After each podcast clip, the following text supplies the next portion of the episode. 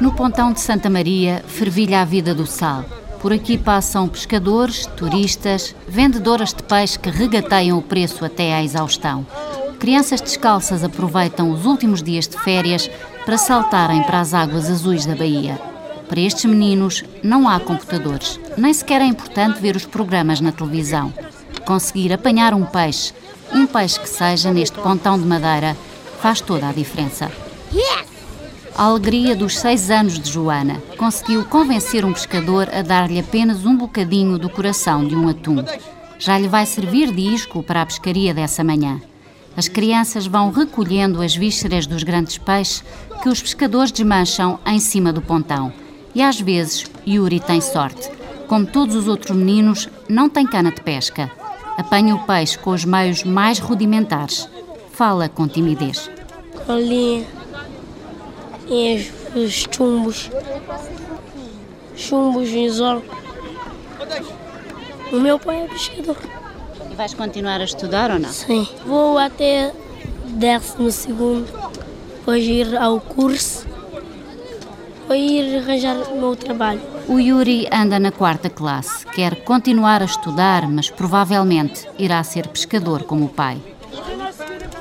Tal como as crianças que apanham peixe apenas com uma linha e um anzol, também os pescadores profissionais utilizam apetrechos básicos para apanharem grandes migradores como o atum ou até tubarões.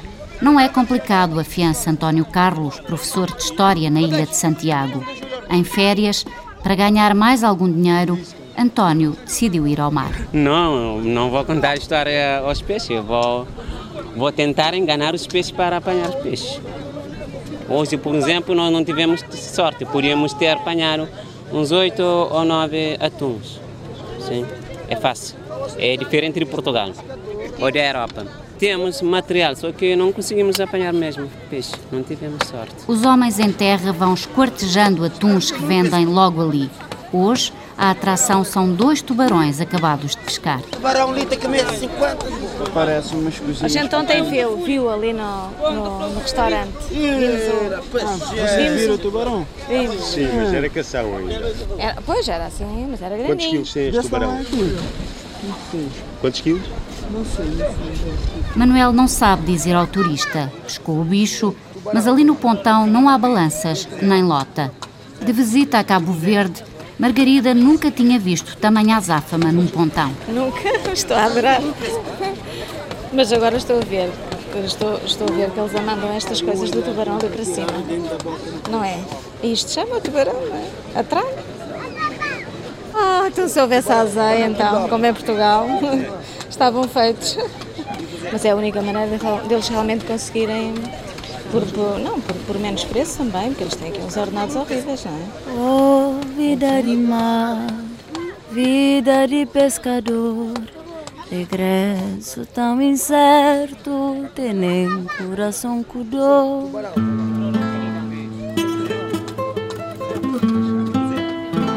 A Ilha do Sal vive da pesca e do turismo, mas os ordenados mais altos pertencem a quem trabalha nos hotéis.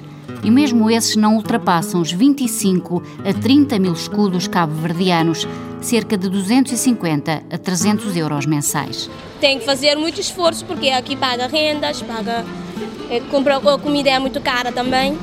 A casa também é muito cara. Eh, Mas vamos fazer um jeitinho e conseguimos. Marisa ainda é estudante, mas sabe bem o que é passar dificuldades. Com um salário que não ultrapassa os 200 euros, os pais de Ricardo também não lhe podem dar muito. A alimentação deste menino de 8 anos é precária, mas dele não se ouve um queixume. Toma café com, com pão. Depois eu venho para o mar. Sim. costumas almoçar? Arroz. Arroz. Sentado em cima das redes de pesca, Ricardo vai olhando os amigos que dão mergulhos para as águas quentes da Baía de Santa Maria. Tenta apanhar alguns peixes para ter jantar nessa noite. Não pede nada, mas pelas ruas já vagueiam meninos mendigos. De férias pela quarta vez na Ilha do Sal, Um casal de turistas lembra que esta é uma realidade recente. Já se começa a ver um pouco, e eu tenho a impressão que são miúdos que vêm de outras ilhas para cá e estão muito desprotegidos e depois uh, têm fome. Ainda há um bocadinho vínhamos do hotel e dois miúdos pediram-nos uma sanduíche. Não queriam dinheiro, pediam, vai lá, vai lá, antes que feche, quando tu vais tomar café, vai lá buscar sinais dos tempos e também do desenvolvimento turístico. Para quem vive há muitos anos na Ilha do Sal, esta é uma situação que devia ser combatida. Vocês vão ver crianças, sobretudo crianças, na rua que vos vão pedir coisas, sobretudo dinheiro. Cabo Verde, embora não seja um país rico em petróleo, em diamantes e ouro e essas coisas todas, precisa de pessoas que saibam ler, escrever e fazer contas. Se as crianças faltarem à escola para pedir aos turistas, garanto-vos que é isso que Cabo Verde não vai ter. Portanto, o que eu vos peço aqui do fundo do coração é se por acaso eles vos pedirem dinheiro, mandem-nos para a escola. Agora não é a altura oportuna porque estão de férias, mas seja como for, pá, não lhes deem, porque eles vão ganhar mais dinheiro a pedir do que os pais a trabalhar nos hotéis. Nuno Marques da Silva é um dos proprietários do Manta Diving Center, um centro de mergulho. No hotel, vestido com o seu fato de todos os dias, o fato emborrachado que vai ao mar, faz algumas advertências aos turistas. No primeiro dia de acolhimento, convida-os também a pescarem como os cabo-verdianos. Não há cá canas de pesca maricas, carretes, não é nada disso. Vocês têm um pedaço de madeira com uma linha enrolada, tem dois anzóis e a chumbada é um bocado de ferro de construção civil. Mais nada. Assim, aqui nesta terra se apanham tudo. Desde atuns até garopas, até salmonetes, sargos, apanha-se tudo assim. É para vocês experimentarem exatamente como e aprenderem como é que se pesca em Cabo Verde. E vão ver que se pesca Convence-os ainda a mergulharem nas águas límpidas e cálidas do sal e a fazerem o batismo de mergulho. Na piscina, já equipados com garrafas, fatos e máscaras, meia dúzia de turistas portugueses ouvem os conselhos do instrutor. Tá tudo bem? Ok? Ok. Agora eu só vou levar vocês para o fundo também, um a um certo? Pra gente ficar deitado de bruxos para a gente iniciar aqueles exercícios que combinamos, tá bem? Carla Martins tenta o primeiro mergulho com a garrafa às costas. É uma sensação assim, ao primeiro impacto, um bocado receoso, porque ficamos com medo, mas é agradável. Não... Aqui não custa nada, mais para o meio ou para o mar, se calhar não é bem assim, mas aqui não custa nada. Não, o peso de fato, de fato realmente é um bocado pesado. Isto é um bocado complicado, mas não, não é, não é. É o primeiro impacto é que nós parecemos um astronauta ou um ET com estas coisas, mas é agradável estar aqui. É. Quer experimentar? É preferível deixar as experiências para quem sabe, mas Fernando Rocha, outro turista aventureiro, apesar de ser a primeira vez que coloca a máscara de mergulho, parece estar como peixe na água. Não é, assim, a gente sente que está aqui à beirinha, não tem problema nenhum. Se calhar se fosse no mar era, era um bocadinho mais complicado.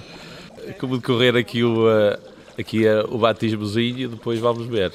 Era uma coisa, era capaz de ser interessante ir estar ali com os peixes, ver aqueles corais, coisas que a gente uh, pensava que só via isso na televisão e se calhar... O mundo subaquático tornou-se um nicho de negócio para a Ilha do Sal. Existem vários centros de mergulho e há já quem procure este destino turístico apenas com este propósito: ver as maravilhas no fundo do mar, numa água transparente que ronda os 26 graus centígrados.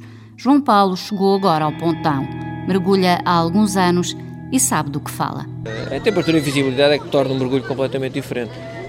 Mesmo para pessoas que não têm muita experiência, que é o caso da minha mulher, que tem poucos mergulhos ainda, aqui consegue mergulhar bem, mas lá nem sequer lhe passa para a cabeça eh, meter-se meter dentro de água, porque é preciso mesmo a pessoa que está mesmo de mergulho e está disposta pronto, a investir também em algum equipamento eh, melhor, porque as condições são muito mais adversas e por isso acho que vale a pena, vale a pena vir aqui.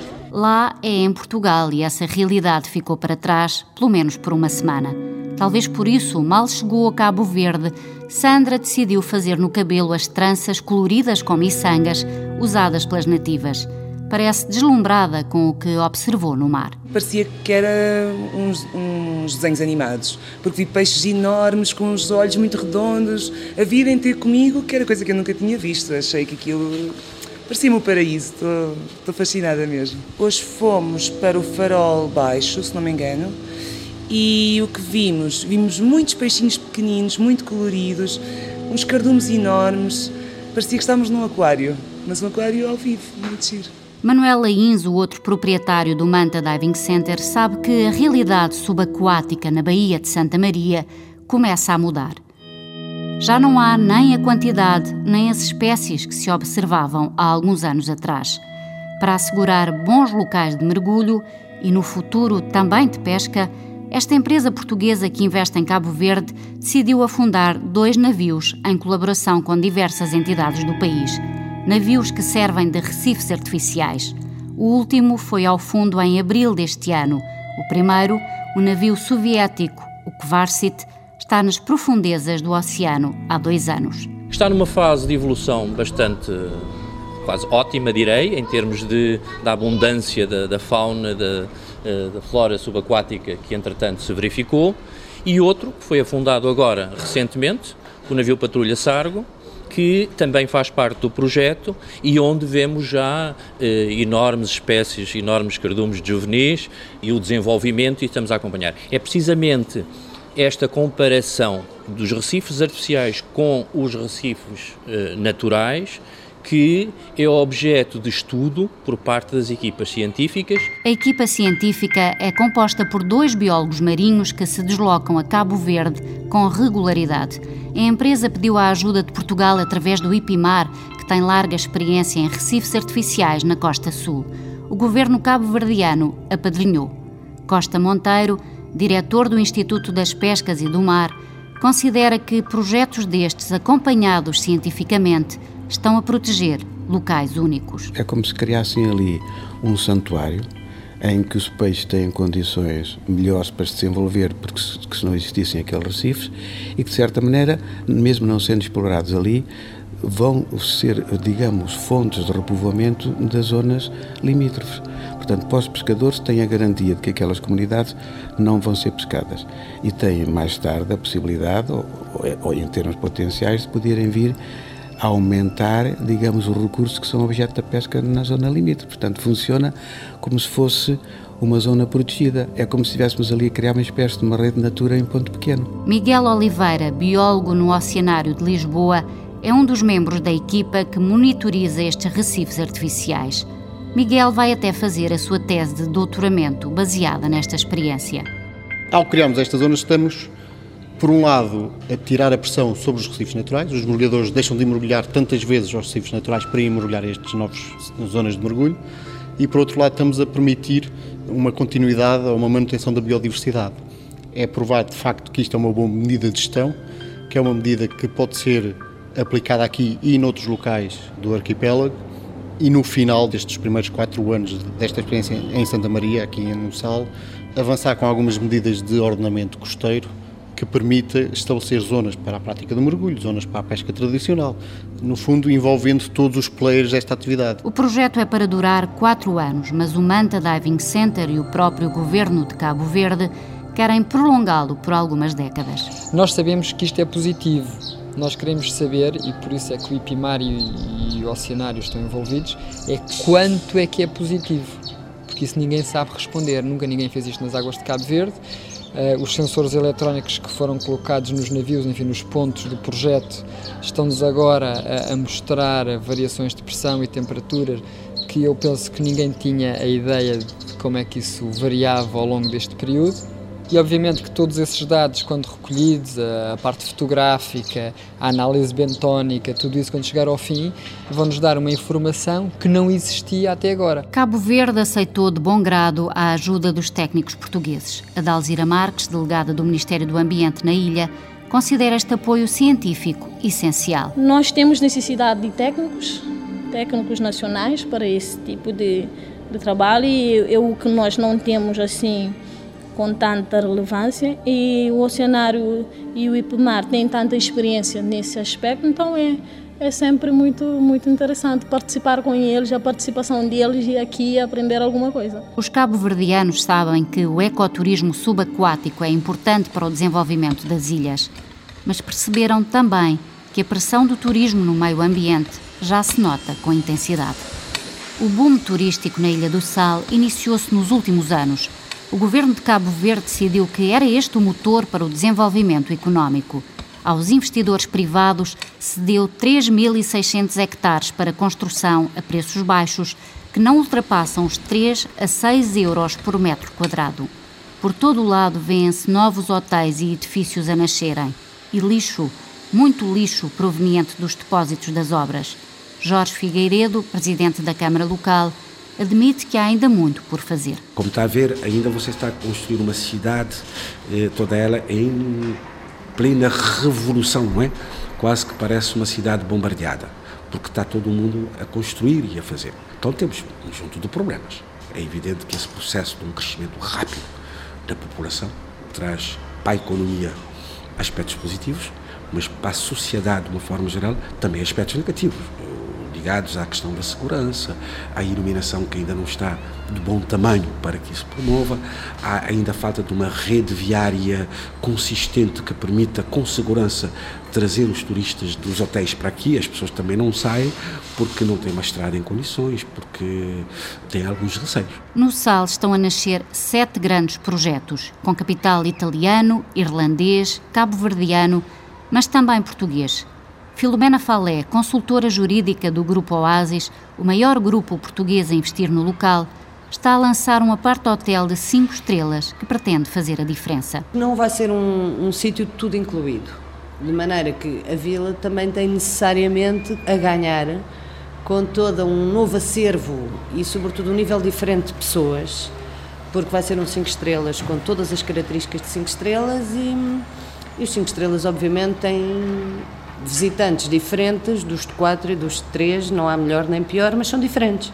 E é evidente que faz depois também subir, na minha opinião, vai obrigar todos os serviços da vila a expandirem-se muito mais, a especializarem-se, a terem maior qualidade. Pronto, vai haver uma interação muito, muito grande entre o resort e a vila, que no fundo é aquilo também que sempre se pretendeu.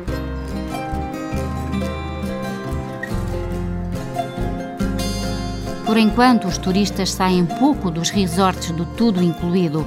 À noite, há pouca luz nas ruas e os locais atrativos também não abundam. O autarca Jorge Figueiredo garante que tudo está a ser feito para inverter a situação, mas em Cabo Verde, país de poucos recursos, tudo é devagar, devagarinho. Talvez por isso nas lojas estejam à venda camisolas com a frase No Stress. Se por vezes se torna desesperante, é também esta calma que atrai os turistas. Na verdade, é, é, é um bocado o tema deles, que é o nosso stress, não é? É, uma, é um facto, não é? Quem quer carregar as baterias, eh, acho que é o destino ideal para isso, não é? Quatro vezes não é por acaso que nós cá vimos. Se regressarem outra vez, Joaquim e Margarida sabem que tudo estará já diferente. Temos que aproveitar enquanto está assim, porque daqui a pouco está de tal maneira descaracterizado que é o que acontece em quase todo lado, não é? Eles para já têm o cuidado de não construir muito em altura. Não. Isso é bom, acho eu. Não é? Mas nós, a primeira vez que viemos cá foi que em 2001 e já se, nota, já se notam bastantes hum, diferenças. Diferenças para melhor devido ao turismo, sublinham os habitantes do Sal, mas também muitas influências negativas. À porta da loja de eletrodomésticos onde trabalha, Telma ainda se lembra de uma ilha bem mais calma. Antes, de, me lembro 10 anos antes, aqui não tinha turista, mas vivia-se bem. Depois que começaram a, começou a complicar um pouco, porque estamos um pouco viciados com tudo aquilo que os portugueses e italianos estão trazendo para cá, estamos a, a ficar um pouco, não, não sei explicar bem, mas é como eu disse, por uma parte está bem, mas por outra. Telma não acaba a frase, mas Marisa não receia as palavras. O turismo trouxe muitas coisas boas também, mas trouxe mais também, como as drogas, a prostituição também. É, Ilha do Sal uma vez era muito parada, mas agora está muito agitada com essas coisas do turismo. É. Porque quando vêm turistas, vão, as mulheres vão se prostituir, os homens também. Agora tem prostituição dos homens também. Porque com os turistas eles vão e O resto subentende-se. Marisa é das poucas jovens com a idade de 21 anos que ainda não casou. Muitas uniões fazem-se entre locais e estrangeiros e em toda a ilha a mistura de raças é visível. É cada vez mais fácil encontrar crianças negras com olhos claros. Ao contrário de muitos, Marisa não quer passar a vida a limpar hotéis. Pretende fazer um curso superior e sair dali para a capital, a cidade da Praia, na ilha de Santiago. Lamenta que alguns dos amigos não queiram seguir o seu exemplo. Uma vez tinha, agora acho que as pessoas não estão a ligar mais para os estudos. Os jovens agora estão a acabar nas drogas, é. principalmente aqui de Santa Maria. Agora já nem se usa, uh, como se diz, padinha, já não se usa mais. Agora são só e crack, pedra e a outra farinha, cocaína mesmo. Esta juventude está mesmo acabada na Santa Maria. Jorge Figueiredo, presidente da Câmara, admite que há fenómenos negativos que o turismo importou, mas considera que na Ilha do Sal só envereda por essa vida quem quer. Nós costumamos dizer que cá não trabalha quem não quer. Nós estamos com uma taxa de desemprego eh, europeia, em torno de 7%. Uma taxa de pobreza que não ultrapassa os 12%. A nível nacional, o desemprego está à volta de 25%. A pobreza está em torno de 18%, às vezes atingindo os 30%. Portanto, claramente o turismo, os serviços trouxeram benefícios à ilha, de tal forma que hoje a ilha é uma ilha atrativa, quer para a população nacional que vem cá à procura de emprego, e mesmo a nível internacional. Nós já somos um ponto receptor da imigração. Nós temos imigrantes que vêm da costa africana, inclusive da Europa. O Senegal é um dos países de onde partem imigrantes para a Ilha do Sal. Trabalham na venda de artesanato do seu país, uma dor de cabeça para os locais e até para os turistas. Silvio, artesão há 25 anos, esculpe numa pedra calcária. Queixa-se da concorrência. Essa é pedra calcária que tiramos em Serra Negra. Essa é a nossa cultura, mas preciso de apoio e precisamos de ter uma justiça com esses senegaleses que andam cá a perturbar as turistas que vieram cá às férias, a ver? Não deixam os escultores cabo-verdianos trabalhar e andam a perseguir as turistas, é desenviar as turistas para outro lado e as turistas compram os outros trabalhos convencidos que é trabalho cabo-verdiano. E não é? Não é. A maioria parte do trabalho que eles vendem são trabalhos de Senegal, de Guiné e dos outros apos. Enquanto desfia os lamentos, Silvio vai esculpindo uma tartaruga, o símbolo de Cabo Verde. Existem algumas espécies de animais em Cabo Verde que são protegidas, nomeadamente as tartarugas. No entanto, existem os cavalheiros que têm assim umas facas deste tamanho e que fazem esferas às tartarugas que vão desovar nas praias. Para vocês terem uma ideia, há uma espécie de tartarugas que um dos pontos mais importantes de desova são as ilhas de Cabo Verde, Sal, Boa Vista e Maio.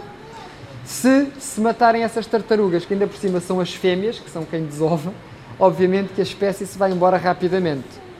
Portanto, aquilo que eu vos peço é, por favor, não colaborem com isso, comprando artigos feitos com tartarugas. Nuno Marques da Silva lança o apelo aos turistas que chegam pela primeira vez ao Sal. Também a Dalzira Marques, delegada do Ministério do Ambiente, lamenta que entre o povo ainda haja o hábito de capturar tartarugas por considerarem a carne afrodisíaca. Se nada se fizer, as estimativas para o futuro são pouco animadoras. Aqui na Ilha do Sal, se não fizermos nada, daqui a oito anos não vai, uma estimativa de oito anos, não vamos mais ter tartarugas aqui na ilha. Isso para nós era muito dramático, era muito dramático, porque todos nós sabíamos da importância da tartaruga, tanto para o equilíbrio do ecossistema, como a importância genética dessa espécie. Então seria muito, muito triste se um dia não tivermos tartarugas aqui em Cabo Verde. Como sabe, temos sete espécies a nível mundial e aqui em Cabo Verde temos cinco. E aqui é o segundo ponto da desova da tartaruga careta-careta, a tartaruga comum. Então, para nós é muito importante preservar essa espécie. A partir de junho deste ano, a SOS Tartarugas, uma organização não governamental, começou a fazer trabalho de campo na Ilha do Sal e a proteger a espécie. Uma bióloga marinha e vários técnicos ambientais percorrem todas as noites as praias onde as tartarugas costumam desovar. Recolhem os ovos para que ninguém os apanhe e colocam-nos em ninhos cercados por uma rede. Nessa noite levam consigo dois turistas espanhóis e seis portugueses. É essencial falar baixo e, sobretudo, não usar as câmaras fotográficas. Rita Bicho, bióloga marinha, e Manuel, técnico do ambiente, contam as tartarugas acabadas de nascer. 18. 14, 15, 16, 17, 18, 18 bebês. Ok, o que eu vou fazer agora? Eu vou buscar um pouco de areia úmida para colocar os bebés. As pequenas tartarugas, apenas com algumas horas de vida, vão ser lançadas ao mar. As tartarugas uh, bebés, quando nascem, elas têm um, chamado um frenesim de 3 dias. Isto significa que elas têm reservas energéticas durante 3 dias para, uh, assim que chegam à superfície, na areia, caminham logo o mais rápido possível para o mar e depois o mais rápido possível longe da costa, porque é na costa que elas têm a maior predação. Durante a caminhada na areia, quando elas registram o campo magnético da Terra e depois registram a direção das ondas, e é assim que elas sabem, mais ou menos, esta espécie, 20 anos, mais ou menos 20 anos mais tarde, aonde têm que voltar, porque as tartarugas marinhas têm normalmente uma fidelidade da mesma localização ou da mesma praia para uh, onde nasceram para voltar mais tarde a colocar os ovos e também é assim que elas ganham a sua capacidade de navegação no mar. Não se aproximem da água quando nós estamos a libertar as tartarugas porque depois podemos pisá-las, porque elas vão e voltam, vão e voltam com as ondas. Não usem flash, por favor. A mínima luz elas uh, afeta as tartarugas. Ou seja, se, se o ninho fosse deixado aqui, por exemplo, com aquelas luzes fortes ali brancas ela atrás, elas iam seguir a luz e não iam para o mar. As luzes fortes pertencem aos empreendimentos turísticos e já começam a atrapalhar o ecossistema das tartarugas. Gonçalo, um menino turista que acompanha a aventura, vai ficar com a recordação desta noite para toda a vida. Estou a pegar nas tartarugas e a deixá-las aqui à beira-mar para que elas possam ir para o mar e ir viver a vida delas. Foi giro. No final, depois de todas as tartaruguinhas estarem a nadar no mar, Rita sorri. É a nossa maior gratificação. Não só as tartarugas bebés, mas cada tartaruga que encontramos na praia e que matamos e que vemos ela voltar para o mar, sabemos que provavelmente devido à nossa presença aquela tartaruga não foi morta. O ano passado era normal encontrar todas as manhãs no mínimo quatro carapaças frescas por cada praia e este ano, quando encontramos uma de vez em quando, que é raro, é, é de vez em quando, quer dizer, e então vemos os resultados da nossa presença, do nosso trabalho aqui.